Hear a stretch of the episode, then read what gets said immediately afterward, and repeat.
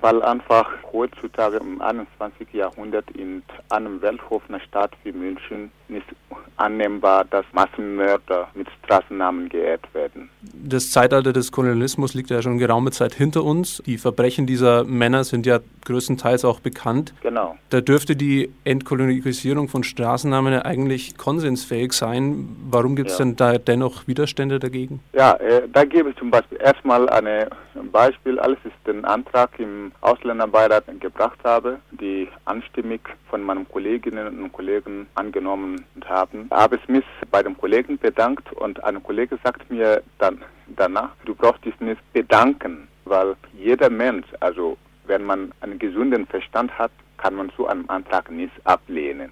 Also das zeigt einfach, das ist ein Beispiel zu sagen, wie viele Leute das schon sehen, dass das so also logisch ist, dass diese Straßen nicht bis heute zum Beispiel in Bogenhausen und Dudeling mit diesem Massenmörder tragen dürfen. Ja, das sollte schnell wie möglich geändert werden. Aber dennoch, ja, es gibt ja einige ja, Bewohnerinnen und Bewohner, die eine andere Meinung sind, aufgrund nur, dass die ihren Visitenkarten ändern müssen.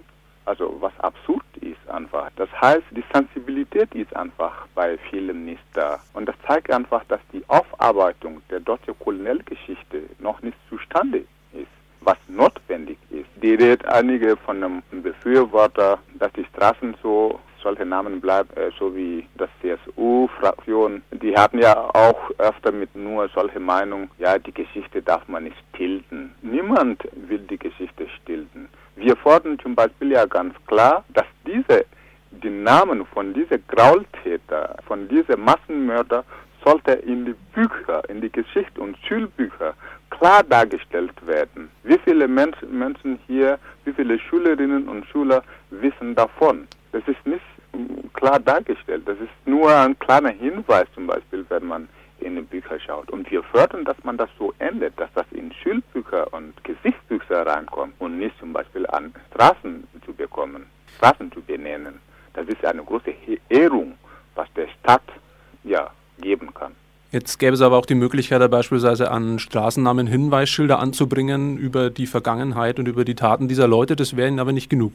Nee, also diese Erläuterungstafel, die, die haben ja das schon gemacht. Was in dem Erläuterungstafel steht, ist überhaupt nicht ausreichend, weil sowieso viele Informationen kommen nicht da raus. Wenn man das liest, da kann man nicht, überhaupt nicht wissen, was für Graul, ja, ja, was für schlimm die Situation gewesen war. Da kann man überhaupt das nicht wissen. Und sowieso, wir brauchen keine Erläuterungstafel.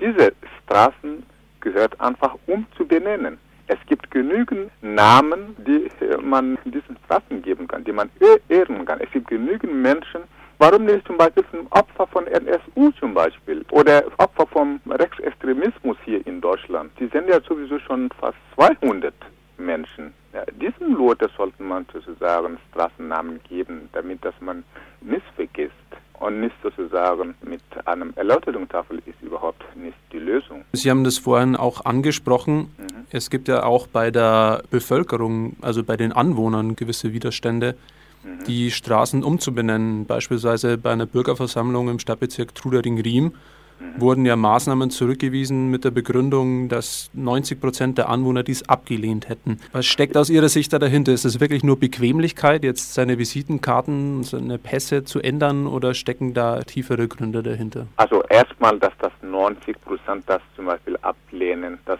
glaube ich nicht ganz. Also das einen großen Teil ablehnen, ja. Wir haben zum Beispiel bei unserem Podiumdiskussion im Rathaus mit Befürworter und Gegner zum Beispiel gesehen, dass viele von den Bewohnern auch bei der Podiumdiskussion für die Umbenennung plädiert haben. Dennoch kann ja auch sein, dass diese Zahlen ein bisschen auch geändert. Wir befinden uns ja im Wahlkampf und es gibt ja einige Gegner auf der politischen Ebene, die die Bürgerinnen und Bürger zum Beispiel ansprechen und versuchen die, äh, das ist für mich eine Manipulation, sage ich mal so, um die zu sagen, dass also wir stehen ja für, dass die Straßen so bleiben, weil wenn die Straßen geändert wird, das wird das und das und das Aufwand kommen und so weiter. Einfach die Menschen Angst zu machen. Das läuft ja leider immer so.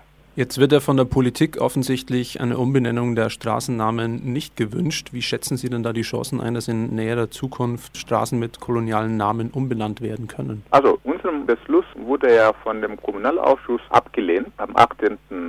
diesem Monat mit einer großen Mehrheit. Das war ein Schock für uns, als wir das erfahren haben, dass zum Beispiel die Grünen-Fraktion, die eigentlich für diese Sache sehr beschäftigt ist, weil die hatten ja die erste Antrag für die Umbenennung seit 2003 zustande gebracht, dass diese Fraktion selber zum Beispiel gegen die Umbenennung jetzt zustimmt, das war der größte Überraschung zum Beispiel für uns. Das war die größte Überraschung, ob diese auf wahltaktischen Gründen liegt.